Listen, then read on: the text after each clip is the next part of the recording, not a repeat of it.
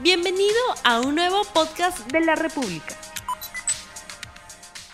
¿Sabe cómo desalojar a un inquilino moroso? Según datos de un portal web que ve estos casos, existe un aproximado de 4 millones de alquileres en Lima, de los cuales solo el 1.7 millones son formales. Sin embargo, es importante saber qué pasa con los 2.3 millones que son informales. Las personas que alquilan un bien inmueble deben conocer los procedimientos legales para proteger sus propiedades. Cómo elaborar un contrato de manera correcta para que las leyes puedan aplicarse de manera efectiva y así reducir el tiempo para realizar un desalojo efectivo.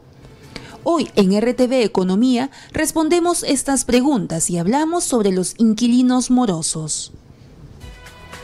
Muy buenos días amigos de la República, bienvenidos a un nuevo programa de RTV Economía. Mi nombre es Magda Quispe, soy editora de Economía del diario La República y trataremos en este programa diversos temas económicos.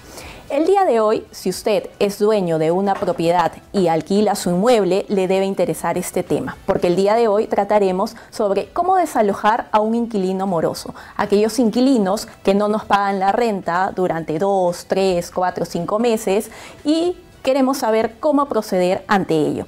Para ello, el día de hoy vamos a contar con dos expertos sobre este tema con quien debatiremos durante este programa. Pero antes, vamos a la pregunta del día. ¿Cómo desalojar a un inquilino moroso? El día de hoy nos encontramos con dos expertos, el señor Franklin Ocampo, especialista en Derecho Procesal y Litigio del estudio Torres y Torres Lara, y el señor Alan Muñoz, abogado del estudio Muñoz Linares, a quienes agradecemos su presencia el día de hoy. Empezamos con la primera pregunta, señor Ocampo. ¿Cómo desalojamos a un inquilino moroso? Eh, gracias, esto, Magda. Muy buenos días. Buenos días a, toda tu audiencia. Eh, en realidad, bueno, la pregunta es muy importante y, eso nos lleva, o va a depender en todo caso, para absolver la pregunta, va a depender del, tipo de contrato que se tenga eh, suscrito o celebrado entre el arrendador y eh, arrendatario. Eh, en los últimos meses, en el mes de abril para ser más exacto, ha sido aprobada una última ley que popularmente se, denomina la ley de desalojo notarial, que justamente eh, nos permite de manera más rápida o nos permitiría de manera más rápida desalojar a un, a un esto, inquilino moroso, ¿no? Pero para ello eh, es esto muy importante, o como un primer paso muy importante, la celebración del contrato, porque no todos los, eh, no todos los arrendadores tendrán la posibilidad de acceder a esta ley que permite un desalojo más rápido en tanto y en cuanto el contrato celebrado cumpla ciertas formalidades, ¿no? Señor Muñoz, eh, este, esta nueva ley de desalojo express, ¿no? ¿Qué nos permite? ¿Cómo era anteriormente? ¿En cuánto tiempo reducimos eh, el, desalojo de un inquilino moroso? Bien, buenos días, Mauda. Buenos días a, tu audiencia. Eh, sin duda es bueno partir de algunas estadísticas y qué bueno que tocas este tema en tu programa, ya que de un total de inquilinos, el 70% se va de la casa sin pagar. Uno de cada cuatro inquilinos cae en morosidad. Entonces, esto significa que hay un problema. Un problema que no es de una ley o de un tema en especial. Es un tema, lamentablemente, de la informalidad actual que vive el país. Y lamentablemente, estas personas eh, que lamentablemente sufren esta consecuencia, como lo hemos visto en muchos reportajes que han habido sobre el tema de, inquilinos morosos, eh, son adultos mayores, que a veces con su jubilación, que a veces con el dinero que recibieron su CTS, buscan tener una, una, renta mensual que les permita vivir bien el resto de su vida. Pero sin embargo, caen estas personas sin morosidad. Ahora, la ley. La ley, a mi, a mi entender, es un primer paso, pero lamentablemente no soluciona el, tema de la morosidad. No soluciona porque es muy técnica, se exigen requisitos a los cuales eh, el, va para, para que el, el, público usuario pueda acceder a estos requisitos, va a tener que, que poder, eh, tener asesoría laboral, asesoría notarial en un notario, un abogado. ¿Por qué? Porque primero que nada te exigen que te sea por escritura pública este contrato. Segundo, que esté bancarizado, que esta escritura pública, que adicionalmente que el predio esté inscrito. Yo pregunto, en, una, en un país informal como el nuestro, lamentablemente, ¿cuántos inmuebles están saneados? ¿Cuántos inmuebles están independizados? Entonces, caemos en una ley que va a funcionar, pero no, es lo, no, es, no va a solucionar el problema que tenemos y que va a, como se pregonaba y como se pregona, que va a solucionar el problema de la morosidad. Eso quiere decir que va a ser una ley que no es totalmente 100% efectiva, ¿no? ¿Usted, señor Ocampo, está de acuerdo con ello? Eh, sí, en efecto, yo creo, Magda, que eh, presenta o puede presentar la norma ciertos problemas para su aplicación. O sea, hay que tener claro que esta esta ley no, no, se aplica, como primer punto, ¿no? Eh, no se aplica a todos los contratos. Los contratos suscritos antes de la ley, obviamente, no, no, no se les aplica. No es retroactiva la ley. En efecto, no es, no es, no es retroactiva.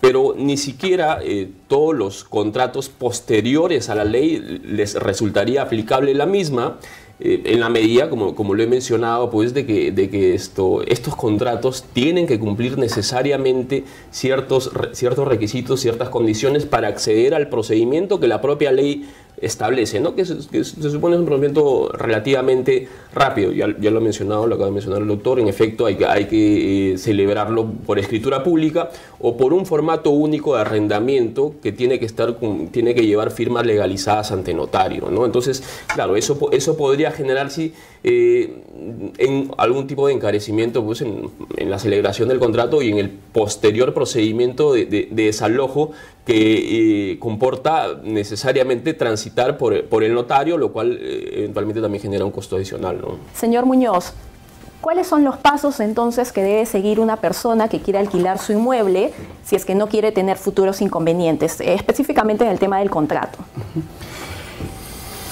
si vamos a la, práctica y no siendo legalistas, digamos que el primer paso para que no tener, no caer con un inquilino moroso es investigar al inquilino.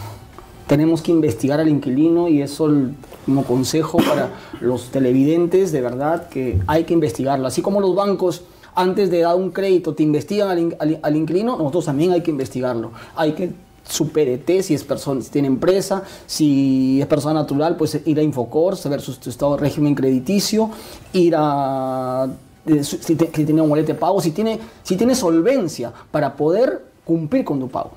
Eso sería desde el punto de vista práctico. Ahora, desde el punto de vista legal, lo que manda la norma es que, como dije, que está el bien independizado, como bien decía el doctor, tiene que estar en un FUA, y este bien por escritura pública. Ahora, las únicas causales por la cual impera esta ley es por vencimiento de contrato o por no pago de la renta.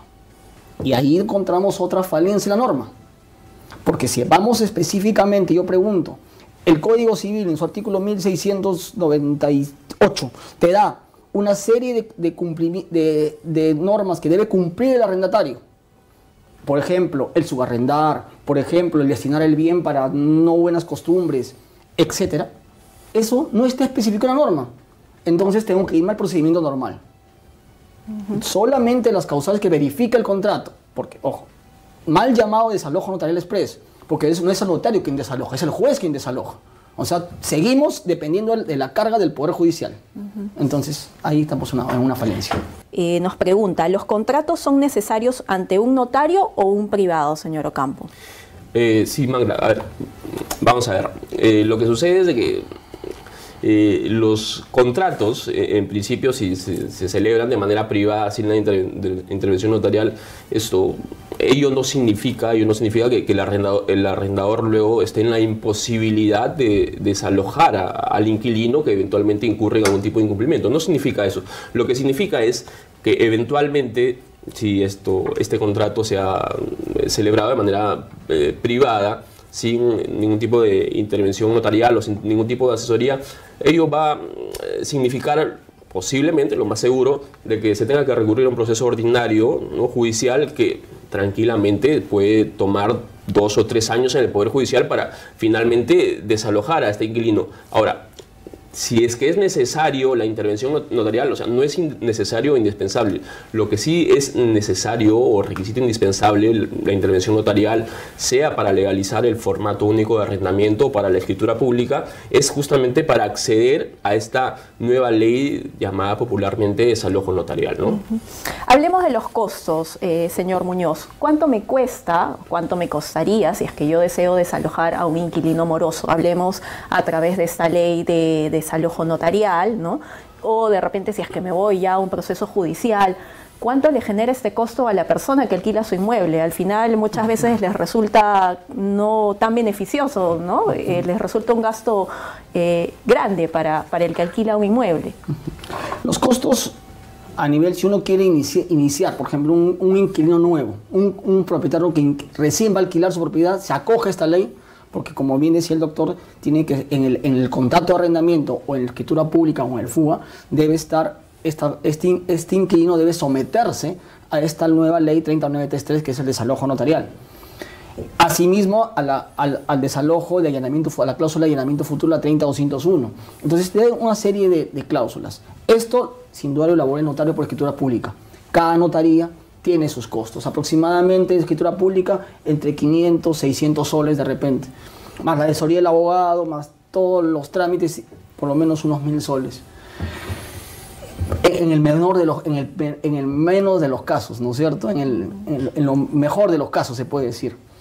Pero ya si uno quiere ir a un desalojo, como dice, el, el tema no va a ser de costos, más que nada, son más de tiempo porque son dos, tres años y plata perdida, lucro cesante, este inquilino al final lo puedes desalojar, se va a ir, pero ¿quién te paga el tiempo que este inquilino permaneció en tu casa mientras tú dormías de repente en un familiar o dormías en, un hotel?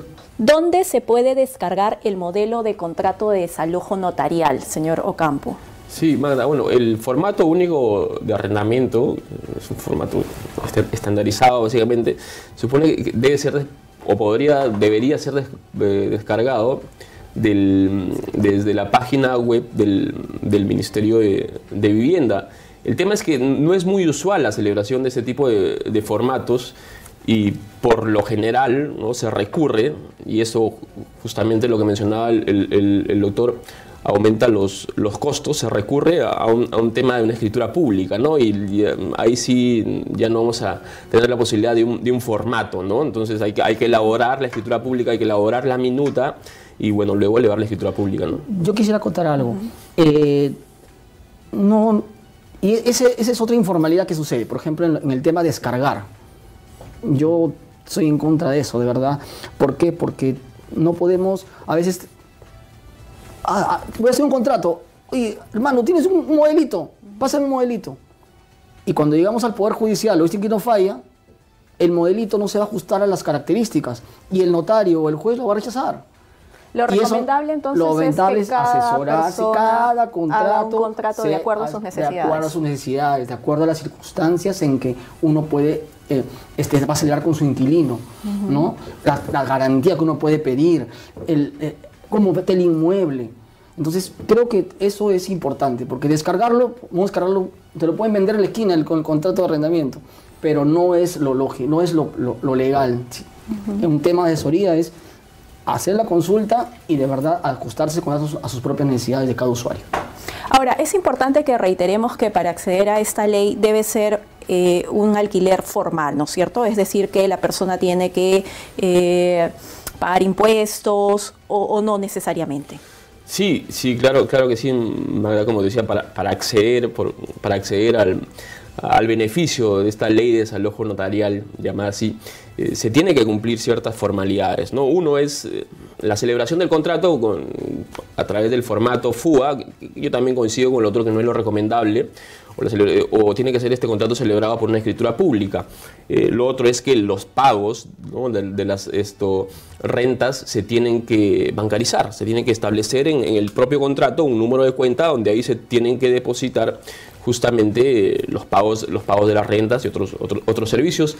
Además, ahí está la cláusula de, allanamiento que también ha mencionado esto el doctor y la cláusula, además de que se, someten, las partes se someten justamente a la propia norma. ¿no? Estas son las formalidades, digamos, básicas que, que debe contener el contrato tener un contrato para que posteriormente tener la posibilidad el, el, eh, el arrendador de recurrir a este, a, esta, a este desalojo notarial, ¿no? entre comillas. La ley también considera los destrozos que a veces en forma intencional hacen los inquilinos morosos a los bienes muebles alquilados, los pagos de luz y agua que muchas veces quedan adeudando, señor Muñoz. Como decía, lamentablemente no. Solamente las únicas causales que va a verificar y va a proceder este contrato de desalojo notarial es vencimiento de contrato y falta de pago en la, la renta. ¿Y qué recomendaciones entonces deberíamos dar ahí a las personas que alquilan un inmueble y, y le sucede esto, ¿no? que es común, que le dejan eh, la vivienda destrozada o de repente les dejan adeudando la luz, el agua, el internet? ¿Qué, Primero qué que hacemos? nada, inicialmente es, eh, como le decía, es hacer el contrato en base a las necesidades de cada persona. Para eso se adjunta al contrato un inventario del, del- del bien. ¿Cómo lo estás dejando el bien? Le estás dejando paredes, fotos de repente adicional, adicionalmente a este contrato. Se adjunta ahí, lo firma el inquilino, entonces después le, le y estar monitoreando constantemente. Ahí se- se- es, es normal una cláusula donde especifica que el, arrenda- el arrendador puede en cualquier momento y obviamente bajo la coordinación con el arrendatario verificar su inmueble como está. Para ello también existe la garantía, ¿no, señor Ocampo? ¿Cómo, Eh. cómo debemos eso es- es- establecer en el contrato? Efectivamente, claro, una cuestión práctica bastante importante para eh, eventualmente esto mm, paliar eh, esa- esas, esas posibilidades eh, de, de- de- de que existen, en efecto en la práctica exi- existen pues, muchos eh, esto, inqu- inquilinos que al final terminan destruyendo el inmueble, ¿no? En- Entonces, un, un punto importante, un punto de partida im- importante es el tema de la, la garantía, ¿no? Ya mencionado también esto el, el anteriormente, un tema de, evaluar al, al- al- al potencial inquilino, arrendatario, y la, la garantía es un punto importante que hay, que hay que necesariamente incorporarlo como una cláusula en el contrato para justamente eh, eh, evitar o paliar estas fu- futuras posibles consecuencias de algún, de algún inquilino pues, irresponsable, por decirlo menos. Hay muchas personas que desconocen sobre el tema de la garantía. ¿Cómo debe ser? ¿Cuántos meses? ¿Cuánto es el monto? ¿Cómo se establece? ¿Cuál es la recomendación sobre ello? Normalmente en los contratos es un mes de adelanto y uno de garantía. La garantía es igual o quizás un poco más. Eso va a depender. El, contrato es el acuerdo de las partes. Normalmente se estila que la garantía sea igual al monto de la renta. Pero eso va a depender, como le digo, de lo que estás dejando al inquilino. ¿no? Si de repente tú piensas que debe ser más, pues te pones en acuerdo con el inquilino, el inquilino va a aceptarlo. ¿no? Va a depender el acuerdo de las partes. Eso es, eso es, no hay un monto específico que se, que se utiliza, sino eso va a depender del acuerdo. Pero normalmente se estila que sea igual al monto de la renta. Es 1-1, 2-1, siempre, dos de adelanto, una de garantía. Siempre se estila ese tipo de, de situaciones. Muchas gracias por su pregunta del señor Godoy Fuentes Janco. Eh, nos consulta, yo soy asociado comercial hace 12 años, soy puntual en todo y me han notificado con una conciliación por desalojo como un socio en condiciones precarias.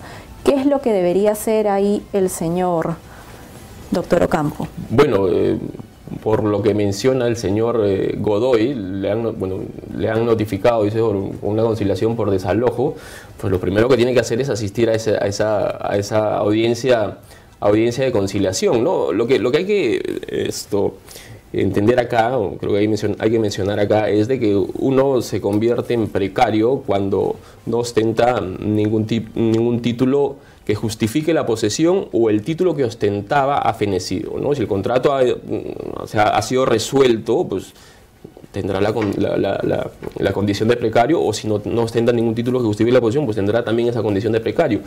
Entonces, la, primera recomendación que, se haría, en el caso concreto para el señor Godoy, pues es que asista a la conciliación. Lo más seguro es que eventualmente, eventualmente este es el primer paso, ¿no? el primer paso para un futuro proceso judicial que por la causal, que es el desalojo por ocupante precario, puede tomar bastante tiempo, ¿no? Bastante tiempo. La primera recomendación es que asista a la, asista a la, a la audiencia de conciliación que tiene programada, ¿no? Señor Muñoz, ¿qué pasa con los derechos de los inquilinos? Eh, la persona que te arrenda un inmueble en cualquier momento puede incrementarte el precio del alquiler, también hay que ver desde el otro lado, ¿no? ¿Qué sucede ahí? Así como se tiene deberes, también se tiene derechos. Sin duda se tiene derechos y para eso se plasma en un contrato. Este contrato tiene un tiempo de duración. Duración, imaginemos un año, del 1 de enero al 31 de diciembre. Renta, 500 soles, imaginemos. El primero de enero podríamos modificar esa renta, pero no en el interín.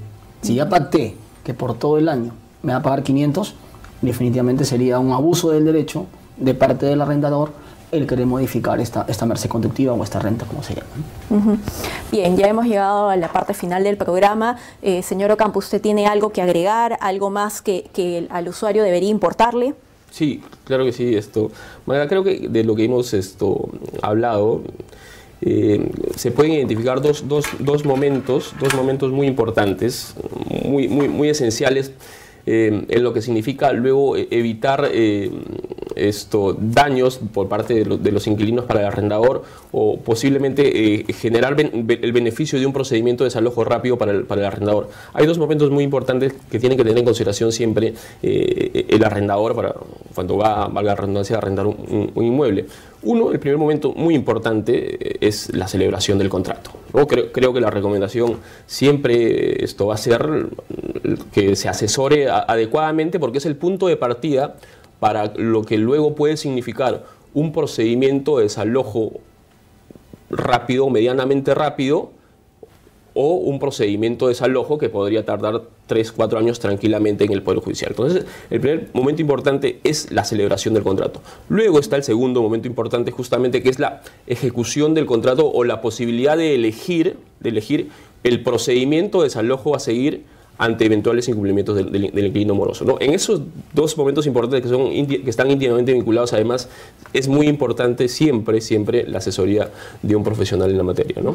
Señor Muñoz, una última conclusión, algo muy breve. Sí, eh, sin duda, para, como bien coincido con el doctor, que es la elaboración del contrato. Y para la elaboración del contrato, pues, tu periodo debe estar saneado. No puedes alquilar algo que ni siquiera es tuyo o ni siquiera tienes papeles del predio. Tienes que tener un, saneamiento de tu predio independizado, que es exactamente lo que le vas a alquilar a esta persona. La bancarización que es importante, ¿no? cumplir a la SUNAT, cumplir con tus pagos, y eso te va a, a hacer de que tengas una prueba del pago. Bien, muchas gracias a ambos por su participación. Agradecemos su asistencia a RTV Economía. Ya saben, si usted está pensando en alquilar un inmueble, es importante que investigue antes a su inquilino para evitar futuros problemas.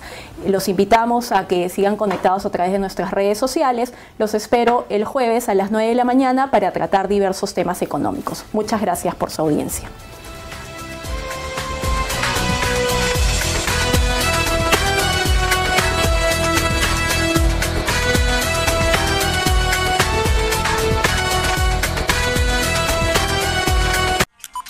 No olvides suscribirte para que sigas escuchando más episodios de este podcast.